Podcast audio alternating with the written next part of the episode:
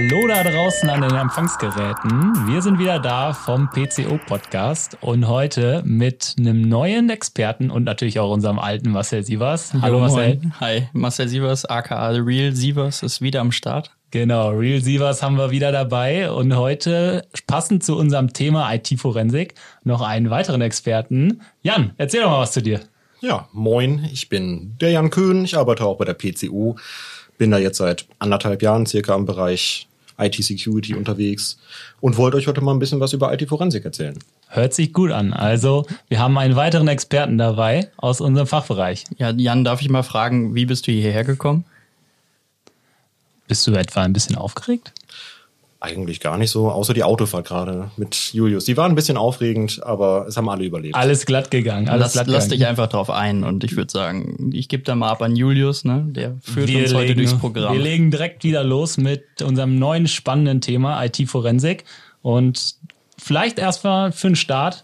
Was ist IT-Forensik überhaupt genau? Ich glaube, jeder kann sich so ein bisschen was unter Forensik vorstellen. So, jeder hat mal irgendwie was im Fernsehen gesehen, äh, der Sonntagstatort, der immer läuft. Der aus Erz Münster. Der aus Münster natürlich. Nein, nein, nein, Osnabrück hat ja leider keinen Tatort. Aber erzähl doch mal was.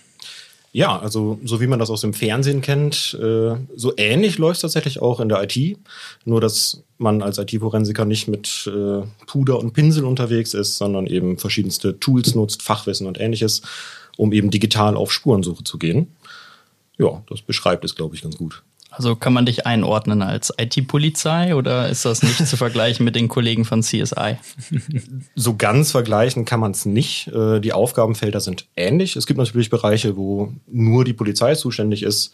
Also wenn man jetzt zum Beispiel an äh, Kinderpornografie oder sowas denkt, da lassen wir die Finger ganz weit weg von. Aber wenn es äh, eben um den Schritt zum Rechtsverfahren geht oder kleinere Delikte, dann kann auch durchaus ein normales Systemhaus da weiterhelfen. Genau, also wir wollen nicht die Polizeiarbeit ersetzen, sondern wir sind quasi vielleicht äh, erster Partner in, in, einem Verdachtsfall genau. und äh, helfen da aus. Erzähl doch mal ein bisschen was ähm, ja, zu den Werkzeugen, die du äh, da so mitbringst und die im Einsatz sind. Ja, zum einen äh, bringe ich mich selbst mit. Das heißt, äh, da ist ein bisschen Fachwissen vorhanden viele Schulungen und dann natürlich einiges an Programmen, Tools, Werkzeugen, die mir dabei helfen, bei verschiedenen Fällen eben verschiedenartig vorzugehen. So als Beispiel vielleicht mal kurz der Datenverlust. Jeder kennt das. Außersehen was gelöscht. Papierkorb ist auch schon geleert. Weg ist es. Und Backup gab es ja natürlich auch nicht. Wer Nein. braucht schon ein Backup? Wer braucht ein Backup? kein Backup, kein Mitleid, sage ich dann nur. Das stimmt. Ähm, genau. Nur, dass wir uns eben nicht an den Privatverbraucher richten. Also wenn ihr zu Hause eure Lieblingsfotos gelöscht habt, da helfen wir nicht weiter. Wir richten uns natürlich eher an Unternehmen, die Verdachtsfälle haben, die da irgendwie ein schlechtes Gefühl haben oder eben schon einen aktiven Fall. Auch da können ja Daten verloren gehen und da helfen wir dann so gut wir können, die Daten wiederherzustellen. Mhm. Wenn wir schon bei, bei aktuellen Fällen sind, so erzähl doch mal so ein bisschen aus dem, aus dem Nähkästchen, was ein bisschen passieren könnte, damit äh, mal jemand bei uns anruft und sagt, du, könnt ihr da nicht mal was machen? Wir haben da, wir haben da einen Verdacht. Ja, da wäre zum einen die gelöschten Daten, hatte ich ja gerade schon erwähnt. Also wenn Daten verloren gehen, können wir mal schauen, ob wir einiges davon wieder herstellen können.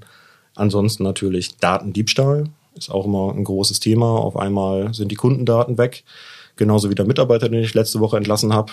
Da könnte man schon mal auf die Idee kommen, dass da der Innentäter am Werk war und eben so ein paar Daten hat mitgehen lassen. Hm. Genau. Erklär doch mal genau, ähm, was dann überhaupt am Ende ein Innentäter ist. Also ein Innentäter, also als Innentäter bezeichnet man meistens jemanden, der bei einer Firma tätig ist oder tätig war und dann die dortigen Accounts und äh, Zugangsrechte nutzt, um Daten eben mitzunehmen zu anderen Firmen oder vielleicht auch zu löschen, um einfach Schaden äh, zu erzeugen, wenn man zum Beispiel äh, einen Mitarbeiter einfach kündigt, weil der hat nicht gut gearbeitet oder es geht einfach gerade nicht anders und der fühlt sich unfair behandelt Mhm. Der könnte auf die Idee kommen, auch ich habe ja Zugriffsrechte für unseren Server, den mache ich mal platt. Sind es denn meistens ähm, eher so Kundendaten und sowas, die mitgenommen werden oder sind es dann eher wirklich ja, sehr sensible Daten, die man vielleicht, äh, ja, wo man, die man vielleicht äh, am Ende noch besser gegen, gegen Geld tauschen kann? Klar gibt's da auch äh, Daten, die man gegen Geld tauschen kann. Also wenn ich jetzt in der Industrie zum Beispiel tätig bin, dann kann ich da Pläne mitnehmen für neue Fahrzeuge zum Beispiel oder mhm. für ein neues Flugzeug. Auch das soll ja schon vorgekommen sein. Mhm. Ähm, und die kann ich dann natürlich im Darknet oder auch einfach äh, auf dem USB-Stick an irgendjemanden verkaufen und kriege dann da eine Menge X an Geld für. Und das kann sich schon lohnen, was natürlich jetzt nicht heißen soll, dass irgendjemand auf dumme Ideen kommen soll. Also der verkauft dann ins Ausland zum Beispiel. Ja. Die Pläne sind dann doch auf einmal in China aufgetaucht und die Firma bietet dann das äh, Gerät oder System zu einem Bruchteil der Kosten der eigentlichen Hersteller an, weil sie sich die ganzen Entwicklungskosten gespart haben. Ganz genau. Aber Jan, jetzt nochmal zurück auf äh, den Datenverlust. Du hast ja gesagt, äh, ihr könnt Dateien wiederherstellen, die gelöscht wurden oder es zumindest versuchen. Ja. Aber wenn ich was in den Papierkorb schiebe und lösche, dann ist das doch weg. Ja, zumindest optisch und für den Autonormalverbraucher ist das dann weg und äh, für immer verloren im Äther der Einsen und Nullen. Wenn man ein bisschen weiß, wie ein Computer funktioniert, dann weiß man, dass Daten sektorweise gespeichert werden. Das heißt, äh, die Festplatte besteht aus ganz vielen, vielen, vielen Sektoren, die aneinandergereiht sind. Und Daten fangen in einem Sektor an und hören dann meistens nach x Sektoren wieder auf. Und am Anfang der Datei steht so ein kleines Kontrollkästchen, was quasi dem Dateimanager sagt, ist diese Datei noch da oder ist sie nicht mehr da? Wenn ich das Häkchen da rausnehme, ist sie weg. Das Zumindest ist also, wenn ich im Papierkorb sage löschen, dann nimmt er den Haken weg. Genau, dann nimmt er den Haken weg, löscht die Datei aber nicht. Bedeutet, wenn ich jetzt ein bisschen tiefer wühle, dann finde ich diesen kleinen Verweis, wo eigentlich mal das Häkchen drin war. Das heißt, da kann ich das Häkchen auch wieder reinsetzen und dann habe ich die Datei zurück. Hätte ich das mal eher gewusst. Ja. Vielleicht sollten wir mal die Laptops überprüfen, der Kollegen, was man da noch so findet. Was man da alles so findet, ja, genau. Ist es denn äh, datenschutzrechtlich alles in Ordnung? Das ist datenschutzrechtlich alles in Ordnung. Wenn wir mit Daten agieren, dann sind das Daten, die wir freiwillig von einer Firma bekommen. Die Firma muss natürlich auch berechtigt sein, diese Daten zu erheben und mhm. äh, Ne, also wenn der Mitarbeiter, der jetzt eventuell Daten mitgenommen hat, das Ganze auf einem Firmenlaptop getan hat, der nicht sein Eigentum ist, dann gehört alles, was auf diesem Laptop drauf ist, eben der Firma. Dann kann die sagen, mhm. geben wir mal den Laptop, wir gucken uns mal die Festplatte an und was wir dann da finden, das können wir nutzen, um dann eventuell gerichtliche Schritte einzuleiten. Wenn das natürlich der private Laptop von der Person ist, dann muss erstmal die gerichtliche Schiene folgen. Das heißt, da muss dann wirklich ein begründeter Verdacht vorliegen, dann brauche ich quasi äh, durch die Staatsanwaltschaft einmal die Erlaubnis, dass ich die auch mal einziehen darf. Mhm. Und dann geht's eigentlich auch schon Richtung Polizei oder über den Anwalt. Der kann dann allerdings auch eben Forensiker, IT-Forensiker sich anstellen oder mit denen zusammenarbeiten, die das Ganze dann untersuchen. Okay, wir haben ja auch oft den Fall, dass es, sage ich jetzt mal, private und ähm, ja, berufliche Nutzung erlaubt ist. Äh, da muss man dann im Einzelfall entscheiden. Genau, das ist dann immer eine Einzelfallentscheidung. Das ist es aber eh immer. Also Firmen wollen auch nicht unbedingt, dass man alle Daten von denen abgreift. Das heißt, wenn ich da jetzt äh, als Forensiker auf Daten stoße, die vielleicht irgendwelchen Betriebsgeheimnissen unterliegen, äh, Forschungsergebnisse, sonst irgendetwas, da muss im Vorfeld schon sehr klar mit dem Kunden abgesprochen werden. Wo sollen wir reingucken? Wo sollen wir nicht reingucken? Nach was suchen wir genau? Das sollte der Kunde dann halt in den Vorgesprächen, die wir auch führen, schon sehr stark definieren damit wir auch genau wissen, das suchen wir und wir packen den Rest einfach nicht an.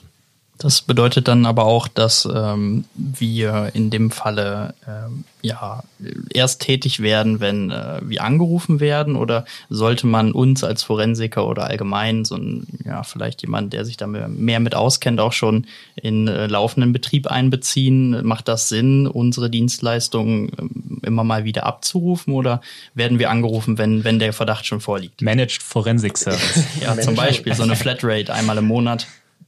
Das würde ja im Umkehrschluss bedeuten, dass du deinen Mitarbeitern so sehr misstraust, dass du quasi alle unter Generalverdacht stellst und jeden Monat mal einen anderen durchleuchtest. Das kannst du natürlich machen, gerade wenn du jetzt wirklich in einem Umfeld unterwegs bist, wo diese Daten so sensibel sind, dass sie wirklich auf gar keinen Fall irgendwo anders hinkommen dürfen.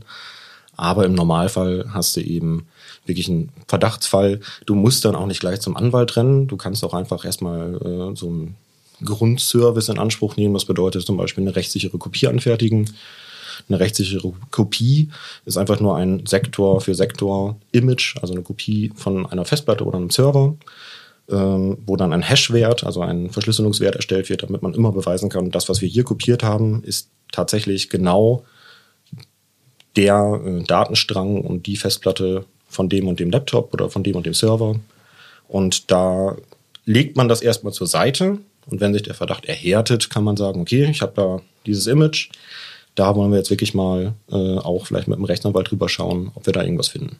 Jetzt kann ich mir aber auch vorstellen, wenn wir äh, als Dienstleister dann äh, zum Unternehmen kommen und das durchführen, dass die Anwender ja auch nicht ganz, ganz so happy sind, wenn sie aufgefordert werden, äh, dass, dass wir dann deren Daten durchleuchten. Klar, wobei man da auch wieder sagen kann, wer nichts zu verbergen hat, der gibt seinen Laptop eben einmal ab, dann dauert das eine Stunde, dann ist der geimaged und dann kriegt man den zurück und kann weiterarbeiten. Wer sich da jetzt total gegen sträubt und sagt, nein, das dürfen sie nicht und das ist mein Laptop und äh, ähnliches, da wird man vielleicht auch eher den Verdacht erhärten, als sich da irgendwie aus der Sache rausreden können. Und ja, also das ist eben genau der Täterkreis. Es gab letztes Jahr zum Beispiel von Statista eine Umfrage, wo äh, 453 Führungskräfte in Unternehmen, die von Betriebsspionage und Ähnlichem betroffen waren, befragt wurden. Zehn Prozent dieser Täter äh, waren eben Angestellte oder ehemalige Angestellte, also jeder Zehnte.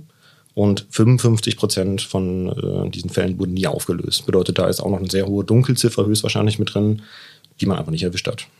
Ja, ich kenne das ja auch aus äh, unseren Kundensituationen. Wir haben ja auch äh, andere Services, die unterstützen, wenn wenn es dann wirklich soweit ist und es ist was passiert, zum Beispiel eine Infektion etc. Dann äh, wollen wir ja auch herausfinden, wie ist das passiert. Und auch da tritt man oder trifft man immer mal wieder auf diesen sogenannten Innentäter, der ja. ähm, manchmal ja nicht wirklich äh, mutwillig das Ganze ausgeführt hat, aber es gibt ja auch die ein oder andere Situation, da wird dann auch gemunkelt, dass die Person das doch auch absichtlich äh, ausgeführt hat, um zum Beispiel Schaden anzurichten, weil sie vielleicht kurz vor einer Kündigung steht oder zur Konkurrenz geht etc. Und äh, da ist natürlich das sozusagen ein Top-Produkt, wo wir sagen können, ähm, wir, wir können die ganze Kette verfolgen und unter Umständen dann auch die Herkunft dieser Infektion aufklären. Ja klar, also da sind große Ähnlichkeiten auch zur Virenbekämpfung oder eben äh, zum, äh, zur Abwehr von Social Engineering oder ähnlichem von der typischen Trickbetrüger-E-Mail, die dir verspricht, dass äh, ein afrikanischer Prinz dir ganz viel Geld überweist, wenn du doch schnell deine Firmendaten hier eingibst und die Kontonummer. Äh, das passiert halt eher selten. Ja, da haben wir auch letzte Folge schon drüber gesprochen. Also wer jetzt nicht weiß, worüber wir reden, wir haben schon eine erste Folge im Kasten. Da geht es um Betrugsversuche allgemein über Telefon, E-Mail etc. Hört da gerne rein, wenn ihr jetzt nicht wisst, worüber wir sprechen. Äh, und dann könnt ihr nochmal hier wieder einschalten. Einer der vielen Betrugsmaschen. ja, es gibt da einige tatsächlich. Ja, und Betrug ist eben auch zum Beispiel ein weiteres äh, Feld. Stellen wir vor, wir haben beim Lieferanten irgendwas bestellt, ist ein neuer Lieferant wir haben schon bezahlt, die Ware kommt nicht und kommt nicht und kommt nicht. Und dann wartet man ein bisschen, dann schreibt man mal einen Brief, kriegt keine Antwort und muss dann leider zum Rechtsanwalt gehen und sagen, hier, wir haben bezahlt, wir kriegen das Geld nicht zurück, was ist da los? Und dann kann eben auch äh, ein Forensiker zum Beispiel nachschauen, Gibt es die Firma überhaupt? Wenn ja, dann brauchen wir jetzt einmal die Festplatten, gucken da einmal nach. Gibt es da Kundendatenbanken? Sind wir da als Firma gelistet? Gibt es da Zahlungen, die irgendwo äh, übermittelt wurden? Und so kann man dann im besten Fall auch sein Geld zurückbekommen. Es geht aber bei der IT-Forensik hauptsächlich da, darum, wirklich viele, viele Daten auf ein Minimum zusammenzuschrumpfen. Mhm. Und die eigentliche, also das Review der Daten äh, geschieht häufig vom Kunden selbst. Das heißt, der äh, Kunde hat dann Mitarbeiter, die er für vertrauensvoll hält, denen er sagt, pass auf, äh, du sollst dich jetzt nicht durch unseren gesamten Server wühlen, sondern das machen andere für dich, die stellen dir Daten bereit. Und dann kann der Mitarbeiter des Kunden eben gezielt selbst diese Daten, die wir ermittelt haben, einmal durchschauen und schauen, ob da irgendwas Relevantes dabei ist. Das führt eben auch nochmal dazu, dass der Kunde ein besseres Gefühl hat, weil man möchte mit sowas auch nicht unbedingt an die Öffentlichkeit treten. Man mhm. möchte das eher im geschlossenen Kreis behalten und die Möglichkeit wollen wir natürlich auch geben. Also ist es so, dass ähm, ja, wir diesen großen Datenpool zur Verfügung gestellt kriegen, dann setzen wir unsere Tools ein und unser Know-how, um das einmal aufzubereiten und dann, äh, so wie das auch vorher mit dem Kunden definiert ist, und dann geht man wirklich ins Eingemachte, was macht aber da meistens der Kunde, weil es dann halt auch wirklich in sensible Dinge geht und guckt sich an, ob da was dabei ist, ähm, was einen ja diesen Verdachtsfall bestätigen lässt. Ja, ganz genau. Jetzt stellt mich die Frage, ähm, für wen unserer Kunden ist das denn relevant? Also es hört sich jetzt immer an nach großen Banken, nach Firmen, die wirklich tolle Geheimnisse haben und äh, irgendwie Monopolstellung haben, aber ich denke, das muss ja auch für kleinere Unternehmen eine Möglichkeit sein, um sowas aufzudecken, weil die leiden ja genauso darunter.